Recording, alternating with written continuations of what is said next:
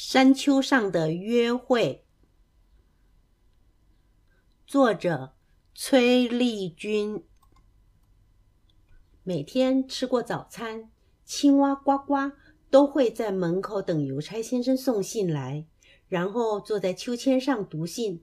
这是他一天中最期待也最快乐的时间。他家的柜子旁边有一个漂亮的袋子，里面装满了信，这些。都是玲玲寄给他的。白鹳鸟玲玲是呱呱的笔友，他每天都会寄一封信给呱呱，告诉他很多有趣的事情。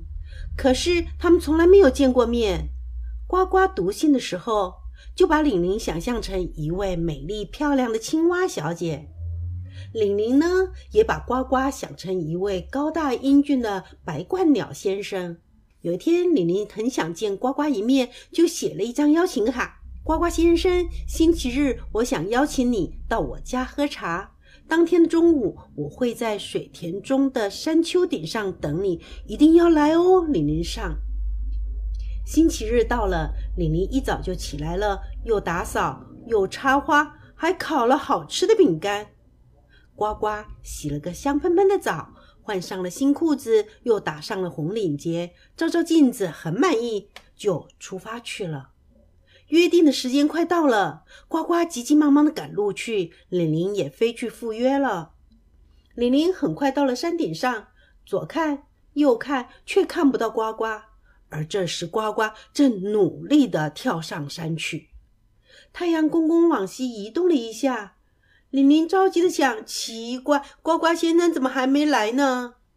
呱呱好不容易跳到了山顶，累得直不起腰来。这时候，呱呱看到眼前有一棵树，心想：这我就在树底下等玲玲小姐吧。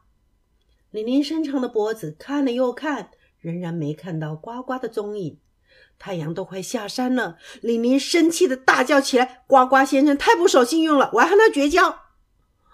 就在玲玲生气跺脚的同时，靠着树干的呱呱跌了一跤，吓得大叫：“哎呀，哎呀，地震啦！”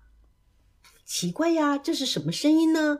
玲玲低头一看，正好和呱呱的眼睛对上。哦，你就是呱呱？